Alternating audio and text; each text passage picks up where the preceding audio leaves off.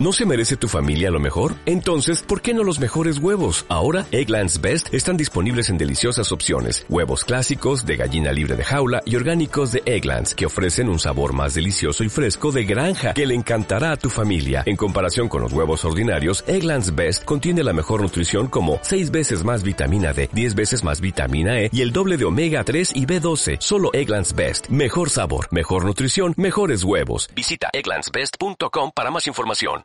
Amén. Y amén. Y el tema de hoy se llama caminando en la carne o caminando en el espíritu. Caminando en la carne o en el espíritu. Muchas veces nosotros nos ponemos a pensar, ¿pero qué será?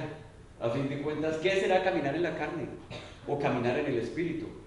Nos dicen cuando a veces nos portamos mal, cuando estamos haciendo las cosas como no, no las debemos hacer, uy, usted está como muy carnal hoy. Estás como andando mucho en la carne, deberías andar más en el espíritu, deberías ser más espiritual. Y todo esto tiene que ver con el comportamiento nuestro y la capacidad que nosotros tenemos de creerle al Señor y de descansar en el Señor.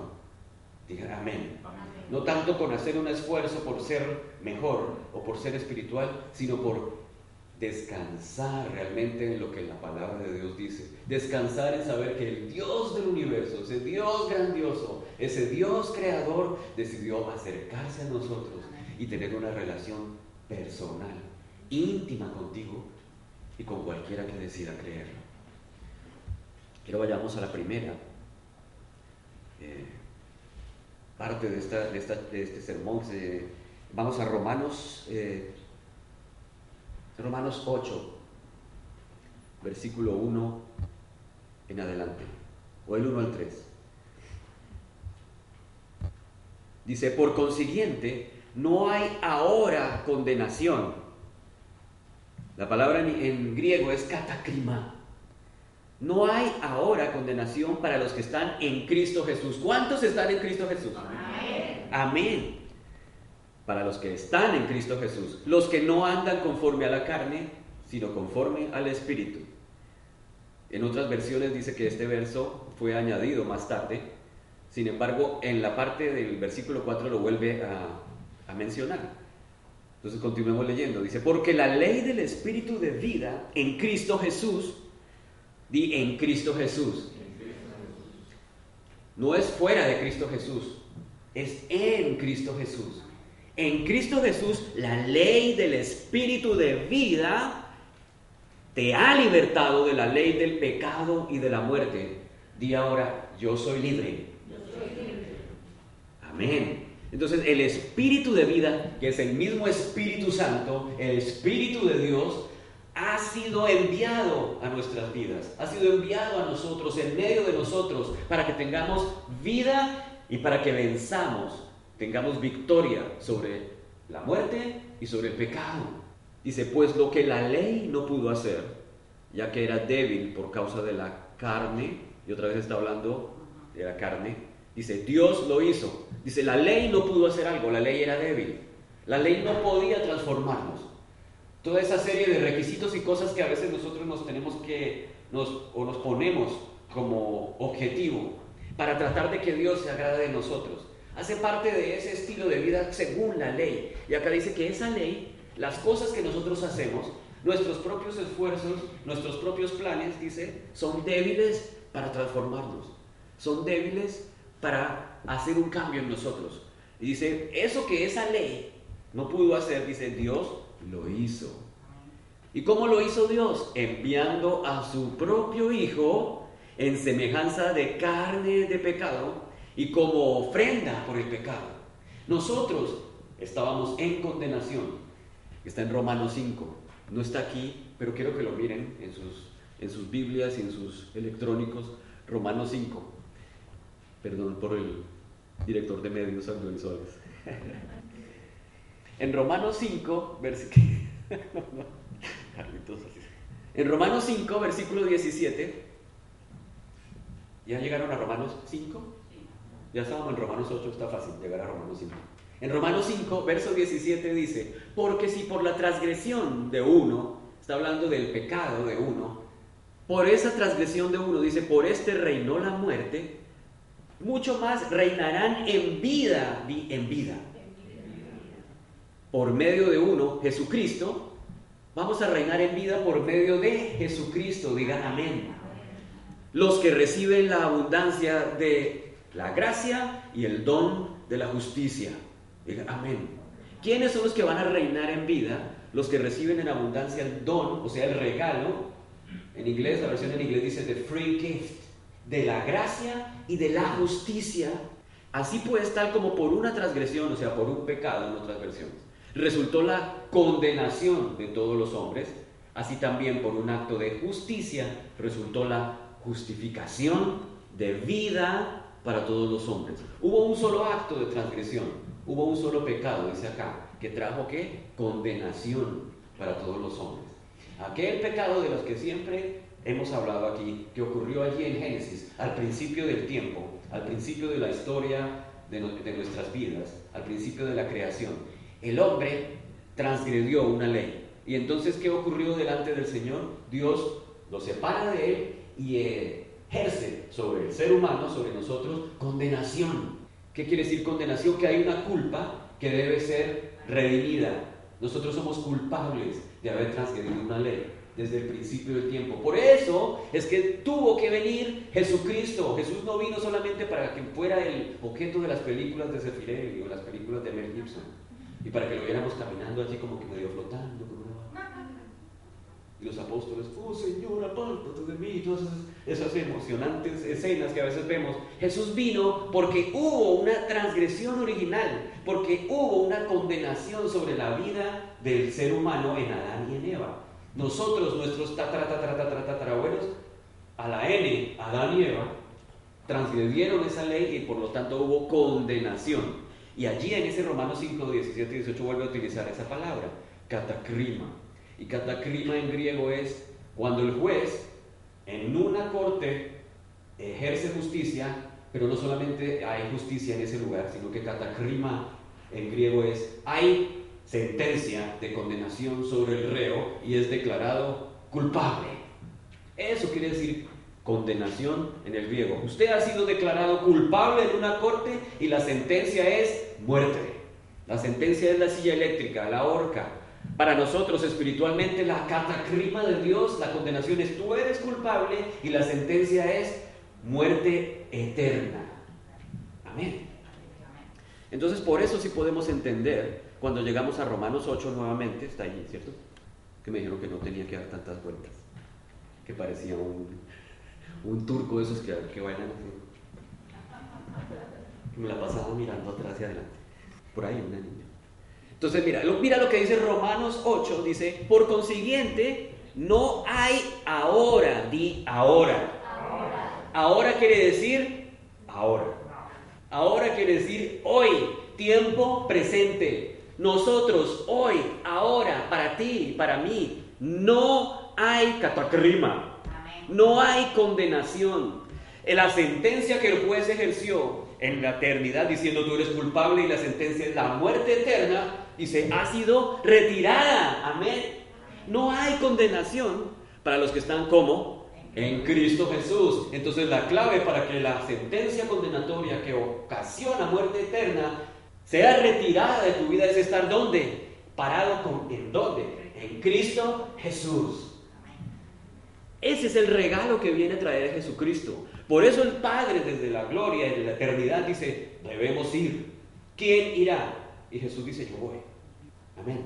Jesús se hace carne entonces y viene a morar entre nosotros para que esta sentencia de muerte eterna sea que retirada.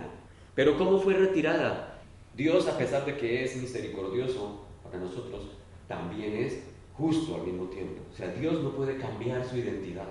A Dios no se le olvidó por un momento, ay no, ya no voy a ser misericordioso, no voy a ser justo, o ya no voy a ser justo, sino misericordioso, sino que Él es todo lo que es simultáneamente. Dígame. Entonces, siendo Dios misericordioso, siendo Dios bueno, al mismo tiempo es justo. Pero toda esa justicia, esa sentencia condenatoria necesitaba o exigía un pago original. Pero nadie era capaz, ni nadie será capaz de pagar por esa sentencia. Por lo tanto, esa es la causa por la cual Jesús mismo viene a retirar esa sentencia, pero ¿cómo? Recibiendo sobre él la justicia La ira, el castigo, como dice la versión en inglés, the punishment sobre él. Para que esa condena sea retirada de cualquiera que diga, yo creo. Por eso el mensaje del Evangelio para nosotros es diferente. Vale la pena para que lo, lo pueda decir en este momento. El mensaje del Evangelio para nosotros es diferente al mensaje del Evangelio que se le predicó a los judíos en Galilea. Cuando el Señor se refería allí, arrepentidos porque el reino se ha acercado, estaba hablando a los judíos. En la palabra dice, y lo escuchamos cada rato en la emisora de esta visión, a lo suyo vino y a los suyos no lo recibieron. Más a los que lo recibieron, amén. A ellos les dio la autoridad, la potestad de ser llamados ¿qué? Hijos de Dios. Mas estos judíos, más estos israelitas no lo recibieron. Si ellos lo hubieran recibido, dijo, el reino se ha acercado. Si ellos hubieran creído en ese momento, el reino hubiera venido de inmediato. El reino milenial, ese que fue pospuesto para después. ¿Por qué? Por causa de ellos. A causa de que ellos negaron las buenas nuevas del reino, el Señor abrió el espacio para que otros llegaran e hicieran parte de ese llamado. ¿Y quiénes son ellos? Nosotros, la iglesia de Dios. Por eso nosotros estamos recibiendo el mensaje, no el mensaje del reino, sino el mensaje del misterio que estuvo escondido por siglos y que le fue revelado al apóstol Pablo, como lo dice en sus cartas. A mí me fue revelado un misterio y ha sido ahora revelado a ustedes.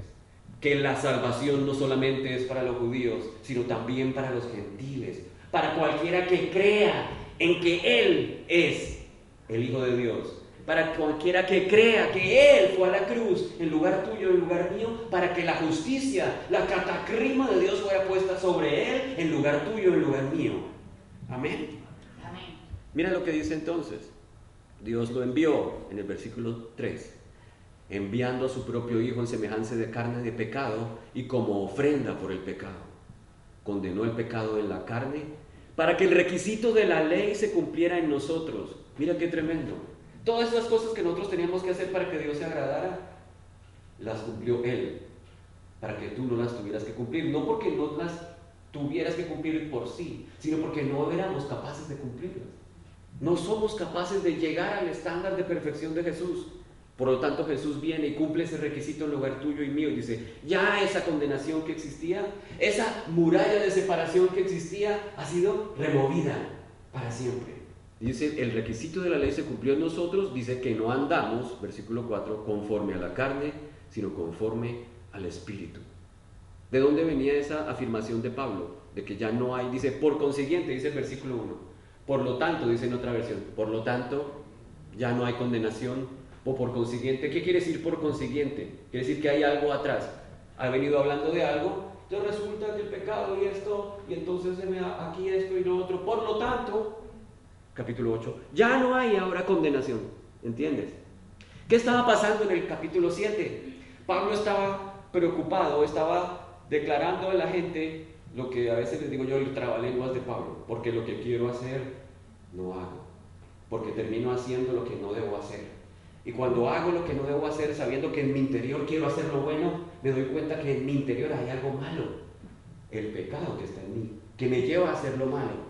Sin embargo, sin embargo, en mi voluntad quiero hacer lo bueno. Hay algo que yo quiero hacer, pero algo otra ley que hay esas dos cosas se pelean dentro de mí. Quiero hacer lo bueno, pero no soy capaz. Porque hay una ley del pecado que en mí se rehuye, se agita y hace que yo haga lo malo. Uno diría ahí, pues está en problemas, pobre Pablo. Pero Pablo estaba poniéndose ahí como el ejemplo de todos nosotros. Esa es mi lucha diaria.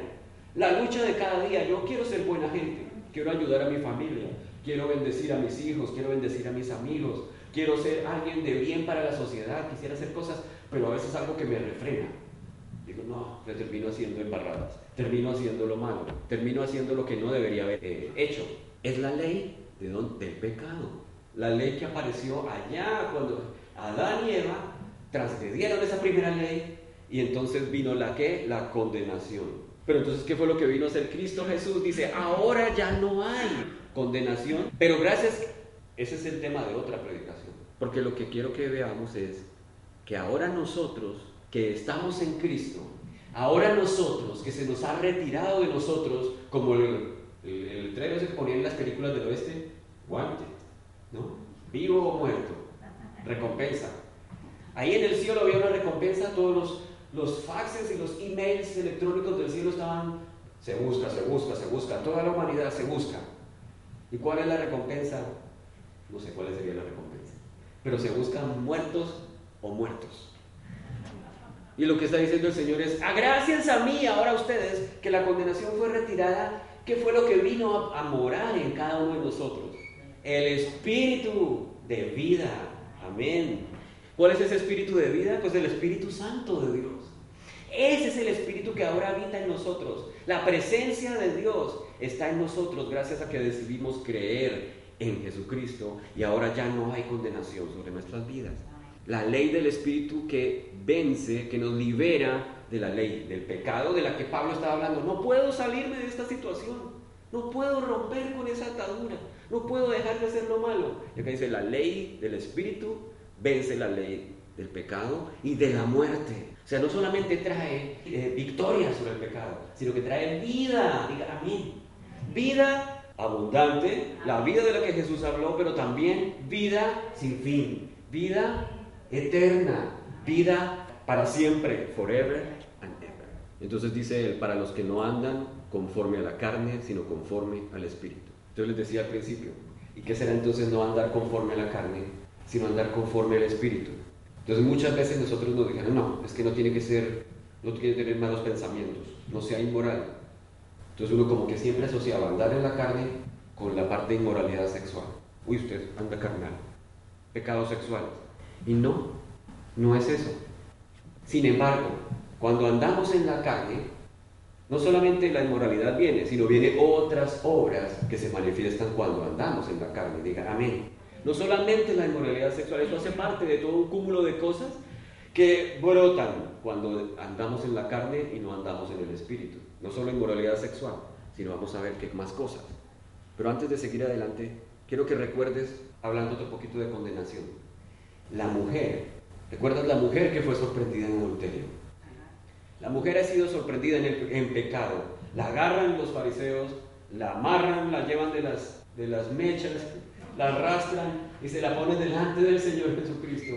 Maestro, sorprendimos a esta mujer con las manos en, el en la masa. ¿Qué debemos hacer? Pues le agarraron la piedra en la mano. La ley dice que tenemos que apedrearla. ¿Y tú qué dices?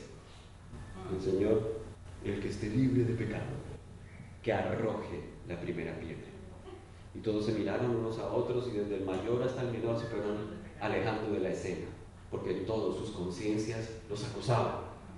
De pronto queda esta mujer sola enfrente del Señor allí agachada, cubriéndose con sus greñas deshechas, el maquillaje todo corrido. Y él le dice, mujer, ¿dónde están?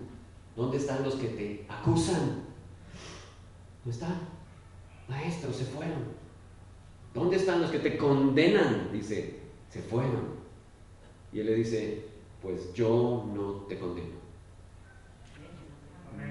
No ejerzo catacrima sobre ti. El único, el Dios del universo que la creó, el único que sabe qué fue lo que pasó, el único que es responsable de, nuestra, de nuestro bienestar, el único que puede redimirnos, dijo, no, no te condeno. Y luego le dice, vete y no peques más.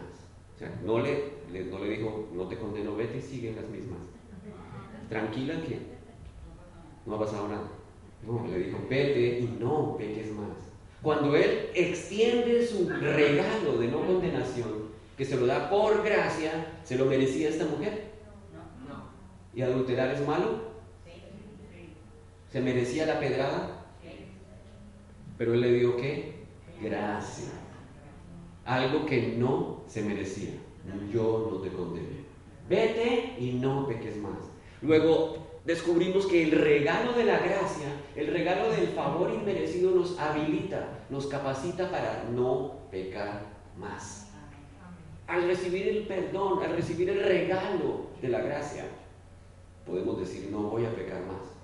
Porque dice, ya, no, ve, no peques más. Cuando nosotros reconocemos que Él es el que nos da el regalo de la no condenación, dice, el espíritu de vida viene a morar en ti. Ese espíritu te sella ahora para el Señor y te permite entonces caminar, dice, no sobre la carne, no según la carne, sino el espíritu. Pero nosotros casi siempre hacemos lo opuesto, ¿no? Viene la pecadora o viene el, pecador, decimos, ¿qué está haciendo? Es lo que hizo, ¿no? Usted primero tiene que dejar de hacer eso. Después de que deje de hacer esa porquería, venga aquí a ver si somos capaces de perdonarlo. Hacemos todo lo opuesto a lo que el Señor hizo. Ah, está en pecado, no. Cambie. Y la pobre persona, pero ¿cómo? Si primero necesito ser restaurado. Y eso fue lo que Jesús hizo con la adúltera. Y es lo que Jesús nos dice a nosotros también, tú haz lo mismo. Cuando vienes con tu pecado, con tu corrupción delante del Señor, el Señor primero dice, no te condeno. Y luego eres capaz de cambiar comportamiento, como hizo esta mujer. Y está diciendo, nosotros debemos hacer lo mismo. No voy a extender sobre ti condenación, voy a extender sobre ti que gracia. Y que el Espíritu de Dios venga sobre ti y sea el Espíritu de Dios el que transforme tu comportamiento. Yo no soy quien, ni tengo el poder para cambiar tu comportamiento. Deje de hacer eso, ya no haga más aquello. Cambie, cambie, cambie. Yo no puedo cambiarla. Ni la pobre, ni la pobre persona, ni el pobre fulano puede cambiar por sí mismo. Pero ¿cómo hago? No puedo, no puedo, vuelvo a caer, vuelvo a caer. Porque él en su carne no lo podrá hacer. Precisamente necesita de caminar en el Espíritu. Entonces vamos ya adentrándonos en lo que es la diferencia entre andar en el Espíritu y andar en la carne. Y cualquiera podría preguntar, entonces, ¿cómo podemos ser justificados? ¿Cómo podemos ser perdonados en esta situación, en este estilo ahora de, del nuevo pacto? ¿Cómo me puedo ser yo justificado sin hacer nada bueno? Porque eso es lo que está extendiendo el Señor Jesús. Ni yo te condeno. ¿Qué hizo esta mujer? Todo lo malo. ¿Qué hacemos nosotros cuando venimos a Jesús? Nada. Y uno diría, pero ¿cómo así? Yo no hago nada bueno y Él me perdonó sin hacer nada bueno y pone todo lo bueno sobre mí. ¿Cómo fue eso?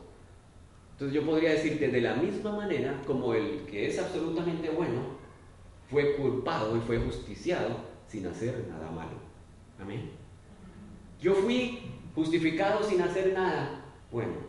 Y Jesús, siendo bueno, fue a pagar por mí que sí hice lo malo. Él no hizo nada malo, pero sí pagó.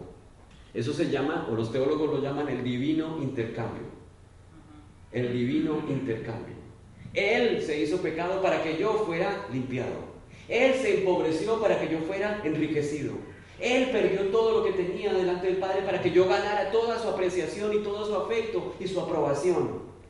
Él fue olvidado en un momento cuando el Señor dijo allí en la cruz, Eloi, Eloi, lama sabactani. Y los que estaban ahí, ay, miren, está llamando a Elías. Y lo que estaba era diciendo, Dios mío, ¿por qué me has abandonado?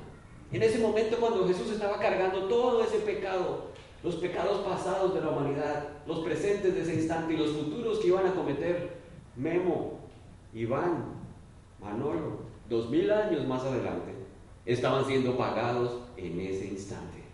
Y el Señor volteó la espalda al pecado en ese instante. Por eso Jesús dice, ¿por qué me has abandonado? En ese momento el Cordero de Dios está siendo quemado, esta ofrenda quemada en el altar de Dios para pagar, para cubrir, para saldar la deuda que existía sobre la humanidad. Diga amén. Pero la, más, la cosa más hermosa que ocurrió es que ese cordero no fue como los corderos de la antigüedad, que se quedó rostizado y carbonizado, sino que este cordero superó la quema, superó el sacrificio fue a la muerte y venció la muerte, regresó después de la muerte, diciendo, he vencido. Y él se paró allí diciendo, por la eternidad, ellos han sido limpiados. Ellos ahora reciben mi regalo de qué? De justicia, mientras yo recibí su condenación y pagué y vencí. Amén. Entonces, ¿cuál es la diferencia entre las obras?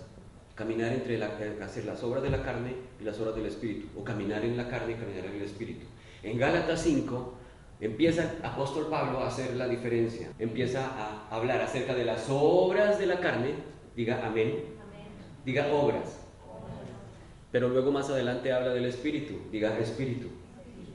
Entonces mira lo que dice Gálatas 5:19. Las obras de la naturaleza pecaminosa se conocen bien. Inmoralidad sexual. Entonces me dice, ah, mire, si ve, ahí está. Yo digo, sí señor, pero hay más cosas. Inmoralidad sexual, impureza y libertinaje, idolatría y brujería, odio, discordia, celos, arrebatos de ira, cualquier parecido con la realidad no es mera coincidencia. Entonces mira que la inmoralidad sexual está al mismo nivel de cuando ustedes le saltan la piedra con facilidad. Le dicen, uy, fosforito. O le dicen, como a un amigo le dicen, eh, Aladino, que tiene un geniecito en el tenaz. Arrebatos de ira, rivalidades, disensiones, sectarismos, envidias, borracheras, orgías y otras cosas parecidas. Entonces hay más cosas allí. Todas esas fluyen de la carne, son obras de la carne. Amén. Les advierto ahora, como, lo, como antes lo hice, está hablando Pablo, que los que practican tales cosas no heredarán el reino de Dios. Tremendo. Sigue el 22. En cambio, dice, las obras del Espíritu, ¿sí dice así? No. Ah, dice, las obras de la carne, y luego dice, en cambio, las obras del Espíritu. No, está hablando del fruto del Espíritu.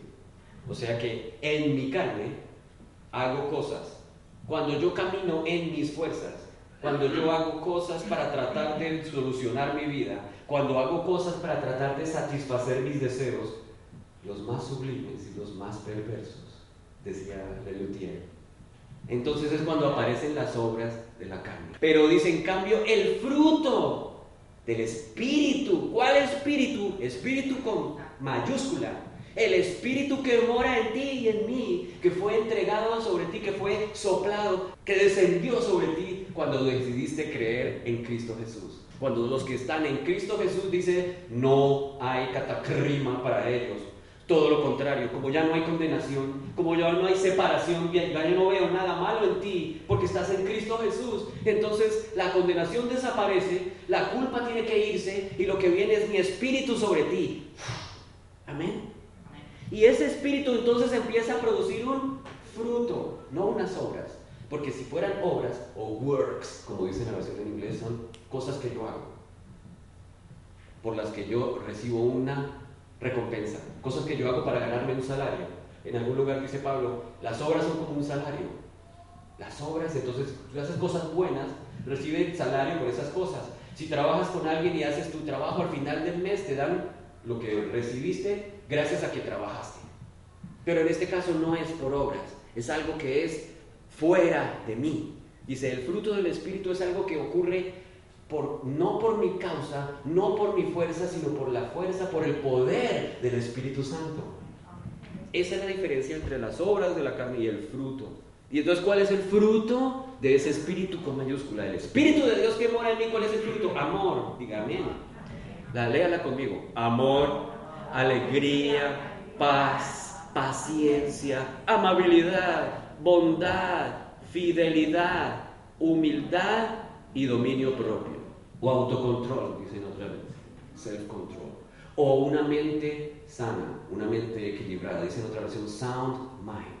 Entonces, aquellos que están bipolares, los que hemos tenido contacto con bipolares, el fruto del Espíritu, parte de ese fruto es mente sana mente, emociones y pensamientos equilibrados. Eso hace parte de ese fruto, de la presencia de Dios en mi vida. Oiga, cambie, deje de ser así. Téngame paciencia. Señor está trabajando en mí. Como en esas páginas de internet, under construction. Uno entra, ¿qué pasa? Under construction. Así usamos nosotros, bajo construcción, por obra del Espíritu que está obrando en nosotros. Amén. Yo no voy a cambiar a nadie, ni siquiera yo mismo puedo cambiar. Me puedo proponer hacerlo y aguanto un mes, aguanto seis meses. Los más duros pueden aguantar un año. No creo. Póngale que aguante un mes y al mes atrás, Señor, no te quería agradar y mírate, he fallado miserablemente, no merezco ser tu hijo. No merezco ser llamado tu hijo, no soy digno de ti. Y ahí viene el enemigo, ese es el enemigo que le está ayudando. Sí, eres una porquería, eres una basura. Sí, eso soy. Mátate. Sí, no merezco vivir. Primero hay que comprar misión. Bueno, y entonces, el, encuentra y haya que no es capaz de cambiar por sí solo, porque es el fruto del Espíritu que lo va a hacer cambiar. Él va creciendo en mí, Él va fortaleciendo mi ser, cambiando mi comportamiento. Es una acción que viene de afuera, no de adentro. ¿Cómo hay más fruto a medida que camino más en el Espíritu? Pero entonces vamos averiguando qué es caminar en el Espíritu. Entonces me tengo que quedar 100 horas orando de rodillas y ahora sí, me levanto de aquí, no camino en el Espíritu, sino que floto en el Espíritu. Entonces cuando no ora todas esas horas, entonces no, no, no estoy en el Espíritu. ¿El Espíritu se fue? No, el Espíritu está en ti. Aquí y en la casa y en el trabajo, en el baño, en la escuela. Cada instante el Espíritu está en mí. Pero entonces yo tengo que practicar la conciencia de que yo soy un templo de Dios. Yo tengo que practicar estar consciente de que el Espíritu de vida está en mí. Aquí está el Espíritu de vida y está trabajando en mí. Y en algún lugar dicen Romanos, ustedes van a ser transformados. Por mí mismo no, van a ser transformados de gloria en gloria. ¿Se acuerdan de ese mensaje? ¿Cómo somos transformados de gloria en gloria? Cuando observamos, beholding, dice en inglés, mirando a Cristo. Y cuando observamos a Cristo, su gloria se refleja en nosotros y nos transforma. Dice, ¿por acción de quién? Del Espíritu, dígalo tranquila porque así es. Es el Espíritu que nos transforma de gloria en gloria, no soy yo, es el Espíritu. Cuando yo, ¿Y cómo entonces soy transformado? ¿Cómo dejo que el Espíritu actúe más en mí? Cuando me fijo en la gloria de Cristo. ¿Cómo me fijo en la gloria de Cristo? Cuando contemplo a Cristo. Hoy pues me lo imagino. Entonces, ¿cómo hago para contemplar a Cristo? Leyendo su palabra, meditando en su palabra, meditando en su verdad. Así contemplo todos sus mensajes, todas sus promesas de verdad para mí. Amén. Y así entonces la gloria de Él me va transformando, la acción del Espíritu va transformándome de gloria en gloria, en gloria, en gloria, en gloria. Por eso cantábamos la canción de gloria en gloria, te veo, te veo. Cuando más te conozco, quiero saber más de ti. Mi Dios, cuán buen alfarero, Él es el alfarero. Quebrántame, transfórmame, moldéame a tu imagen, Señor. Es de gloria en gloria, contemplándolo ahí. Diferencia entonces, vamos a ver, de entre andar según la carne, obra así, y según el Espíritu, que es según la promesa, según la gracia, digan amén. Entonces, caminar en el, en el Espíritu es dejar de caminar en tus fuerzas. Mira lo que dice allí, en Gálatas 4, 21. ese es el espíritu que se ríe desde adentro. Dice Gálatas 4, 21. Díganme los que desean estar bajo la ley. O sea, está hablando a aquellos judíos de entonces, pero también nos dice hoy a nosotros, díganme ustedes que quieren estar bajo la ley. Díganme ustedes los que quieren agradar a Dios haciendo cosas. ¿Usted quiere estar bajo la ley? Entonces póngase a hacer cosas mirando ver cómo Dios me va a bendecir más. Voy a orar más horas, voy a ayudar más gente, me voy a portar bien, no voy a pecar hoy, porque quiero buscar su bendición.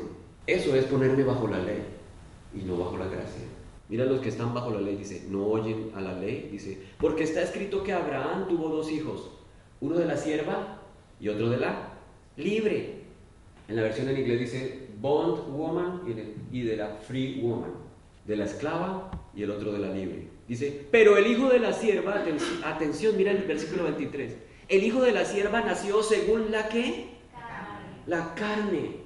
El hijo de la esclava, Agar, nació según la carne. O sea que fueron carnales, fueron inmorales. ¿Sí? No.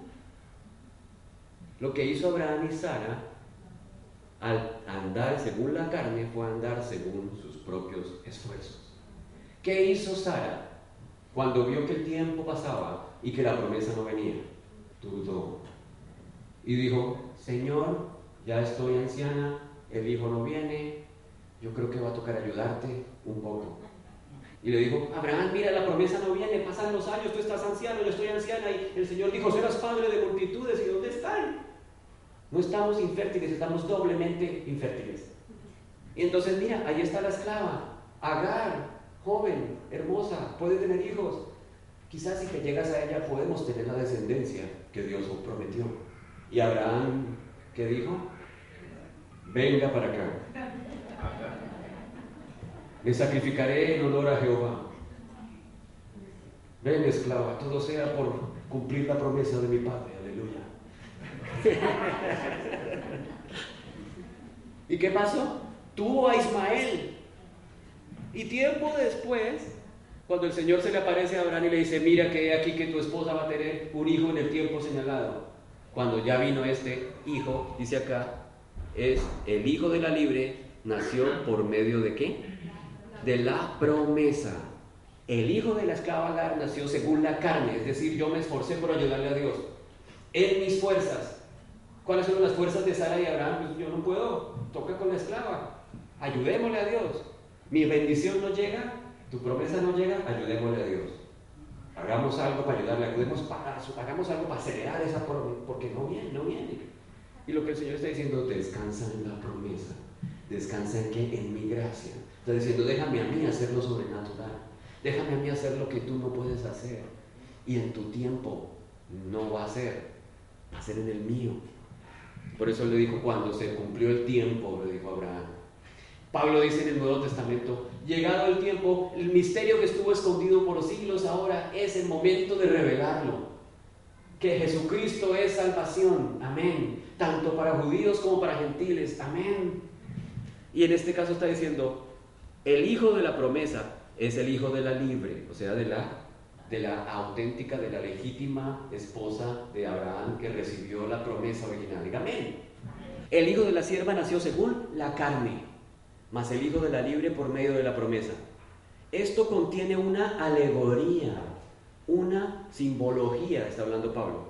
Aquí está explicando el Señor de lo que pasó con Agar y con lo que pasó eh, con Sara. Está diciendo, aquí hay una simbología, atendan. Miren, ¿cuál es esa simbología? ¿Cuál es esa alegoría? Dice, pues estas mujeres son dos pactos. Wow. Uno procede del monte Sinaí, que engendra hijos para ser esclavos. Este es Agar. ¿Cuál es ese pacto, señoras y señores? El pacto de la ley. El pacto del Sinaí es el pacto de la ley, es engendra esclavos. ¿Y cuál es el símbolo de esa esclavitud? Agar, la esclava, la mamá de Ismael, el que aún hoy en día está peleando con Israel por causa de que a Sara se le ocurrió ayudarle a Dios con la bendición, el fruto de la carne, no el de la promesa. Uno procede del monte Sinaí. ¿Qué pasó en Sinaí? En el monte Sinaí Moisés subió a la cima del monte, se encontró con Dios y el Señor le entregó la ley, la ley de Moisés.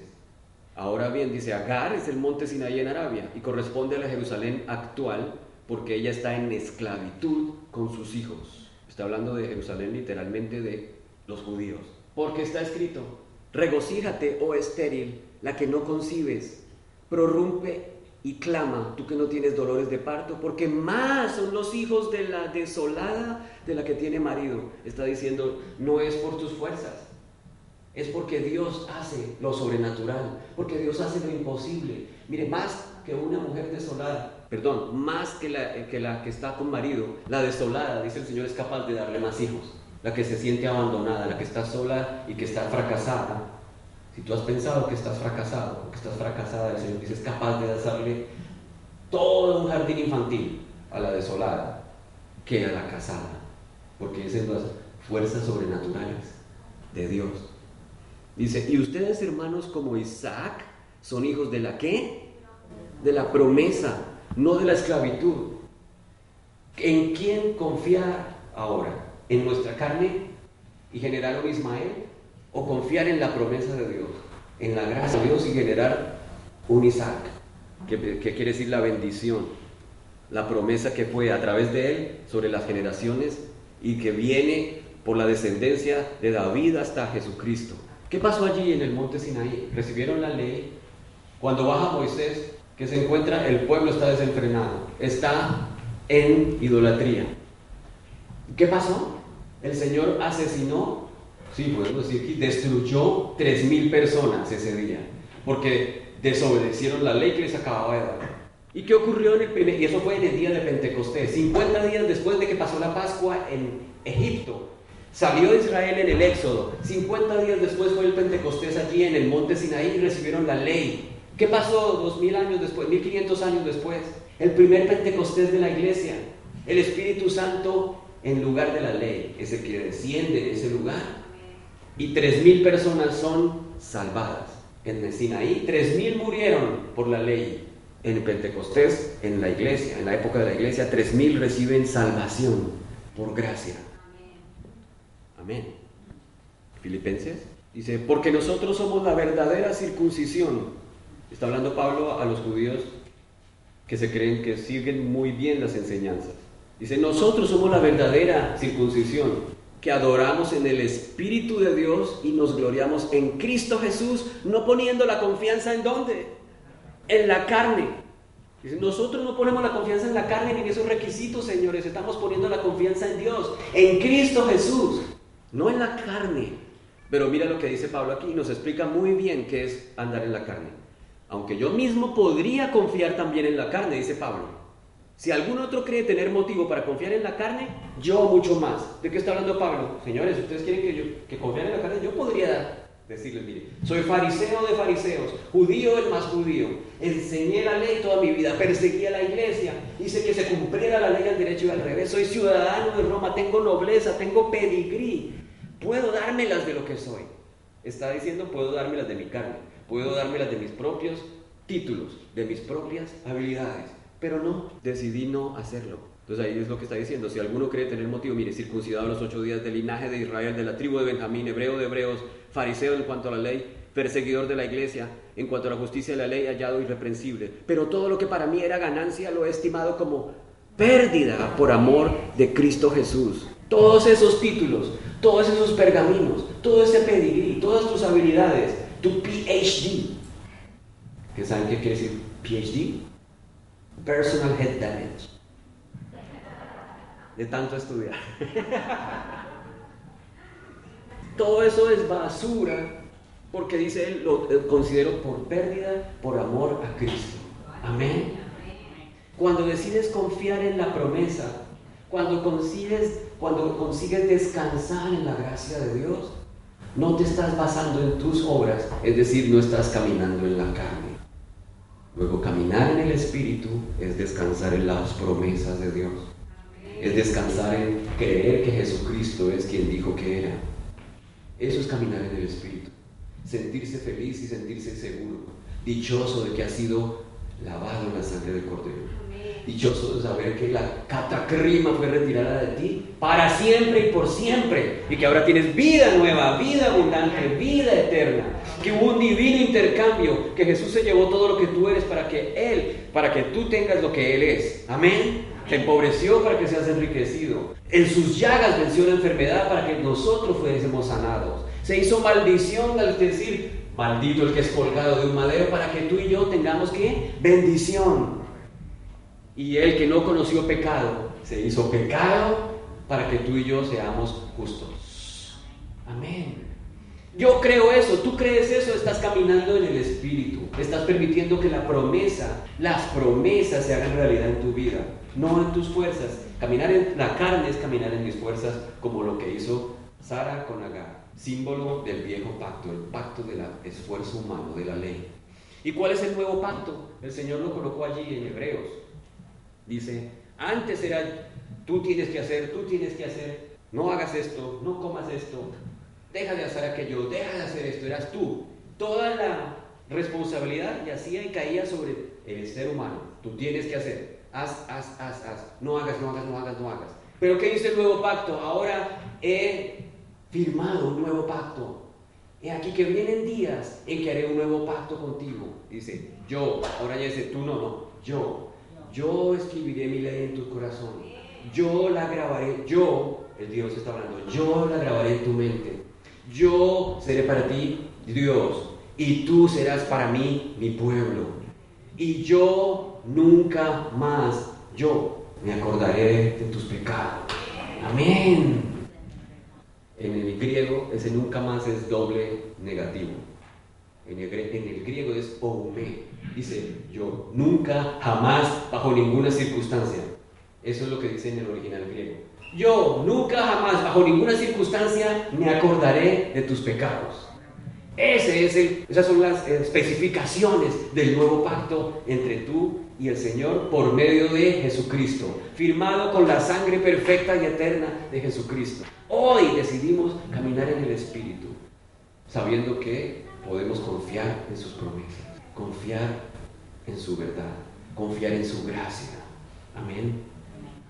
Hoy es un día para decidir esperar como hubo de hacerlo Abraham.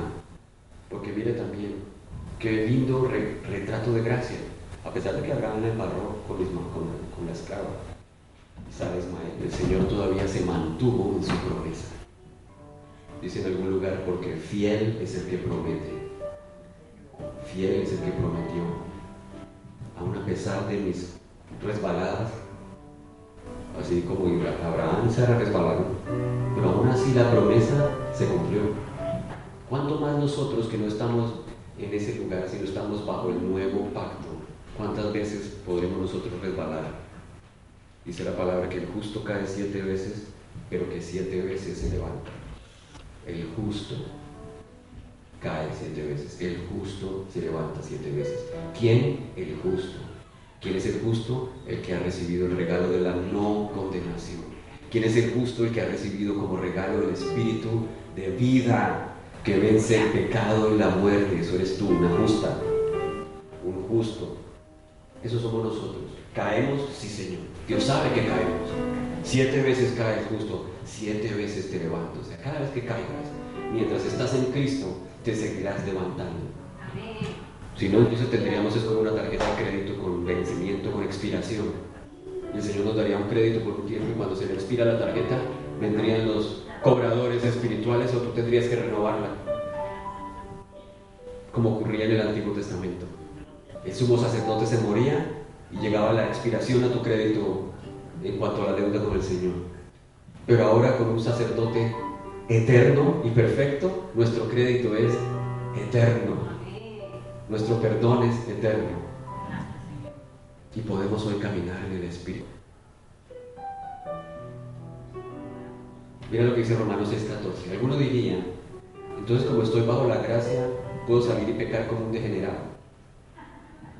Desenfrenadamente. Pero recordemos lo que pasó con la adúltera. El Señor le dijo, yo no te condeno, vete y no peques. Mira lo que pasó con el espíritu de vida que ahora viene por la no condenación.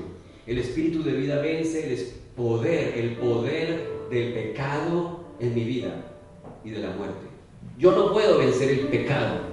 Es el poder del espíritu de vida en ti que vence el pecado. Tú simplemente deja que el espíritu tome control de tu vida. Mira lo que dice allí. Porque el pecado no tendrá dominio sobre vosotros. No tendrá dominio sobre vosotros. Dominio, sea autoridad, poder. El pecado no tendrá dominio sobre vosotros. ¿Por qué? Pues no estáis bajo la ley, sino que bajo la gracia. Estando bajo la promesa, estando bajo la gracia del Señor, el pecado ya no tiene poder sobre ti. Porque ya no estás sobre su dominio, estás bajo la gracia, no bajo la ley. Cada vez que tú te pones bajo la ley, estás siendo corto de la gracia. Cada vez que tú tratas de agradar al Señor y de, portarte bien en tus fuerzas, vas a fallar. Y el Señor dice, pero es que no es en tus fuerzas, hijo es por mi gracia. Deja que mi espíritu fluya sobre ti, que el fruto de mi espíritu crezca en ti. Así tu comportamiento va a cambiar y se va a generar amor y gozo y paz y bondad, paciencia, mansedumbre, humildad, sound mind, mente sana y equilibrada, emociones y pensamientos controlados. Toda esa bipolaridad temporal o, total se va a ir en el nombre de Jesús, porque es el fruto del Espíritu transformando mi mente mis emociones, mi corazón. Yo no puedo hacerlo, pero Él es el Todopoderoso. Cualquier cosa que tú veas hoy, imposible, Dios dice, es posible. Para mí no hay imposibles. Yo transformo, yo sano, yo renuevo, yo restauro. Tú ves tu situación y aquí no me saca ni mandrake, hermano. Pero Jesús ha roto las cadenas. Jesús tiene todo el poder por medio del Espíritu que ahora mora en ti, de llevarte a ese lugar que tú estás anhelando, de ponerte en el lugar que tú esperas estar. Mientras tanto, el fruto va creciendo en mi corazón y me dando una mente tranquila y confiada. en su promesa. Hoy es un buen día para confiar en su promesa, para descansar en su gracia y así caminar, no según la carne, sino caminar según el Espíritu. Cuando decides no ponerle atención a tu carne, ni a las acusaciones, ni a la culpa, te das la oportunidad de escuchar la voz de Dios, la voz del Espíritu. Descansa en esa convicción de que el Espíritu de vida habita en ti, en Él, porque decidiste creer en aquel que venció por ti. Es sencillo, pero imposible sin Cristo. Pero con Cristo es posible. Vivir la vida cristiana es imposible, pero con Cristo es fácil. Porque Él la vivió para que nosotros tengamos la victoria. Que somos nosotros imperfectos e incapaces de hacerlo. Pero Él en ti lo hace.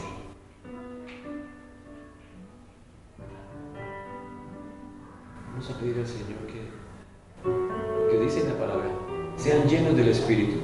El Espíritu está en nosotros, pero vamos a, cada vez que somos conscientes de que somos templos, avivamos el Espíritu. Que sea llena nuestra vida del Espíritu.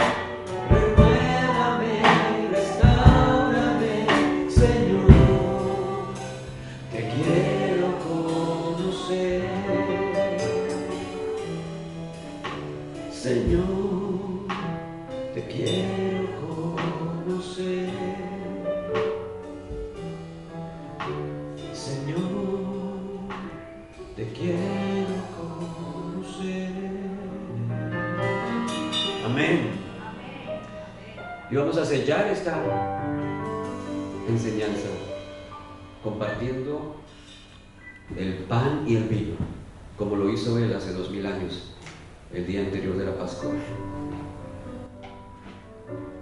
Porque yo les transmito a ustedes los que yo también he recibido, que el día que el Señor Jesucristo iba a ser entregado, tomó pan y dando gracias lo partió y dándoselo a sus discípulos dijo, coman, porque este pan es mi cuerpo que es entregado, que es partido por ustedes. El cuerpo de aquel que no tuvo mancha, un cuerpo sin pecado, como este pan, sin levadura, es entregado para que ustedes reciban lo que soy yo. Al terminar la cena tomó la copa y dijo, esta copa es el nuevo pacto, el nuevo pacto en mi sangre. Sangre que nos lava de todo pecado, la sangre derramada que retiró de nuestras vidas la condenación que nos separaba por la eternidad. Esta sangre que ahora nos capacita para recibir el espíritu de vida que venció el poder del pecado y que venció la muerte. Hoy, tu sangre, tu sacrificio perfecto en la cruz es el Evangelio, las buenas nuevas, salvación eterna por lo que hiciste en la cruz, redención, aceptación, tu provisión para suplir mi necesidad, sanidad para romper mi enfermedad, una mente equilibrada fruto de tu espíritu para vencer con mi depresión, para vencer mi angustia y mi soledad, para vencer mi desapego por la vida. Tú dices, yo soy tu vida. Tú no tienes derecho sobre ella porque yo te la di y te la confirmé a través de mi espíritu. Yo soy el que te da la vida vale la pena vivir ahora porque estás en mí, escondidos conmigo estamos. Gracias Señor. Vida abundante. Y así como dice Romanos, hoy podemos reinar juntamente contigo. Reinar en vida, reinar en mis circunstancias, en lo que me rodea, en mis dones y habilidades, reinar también en mis debilidades, por causa de tu gracia y tu justicia.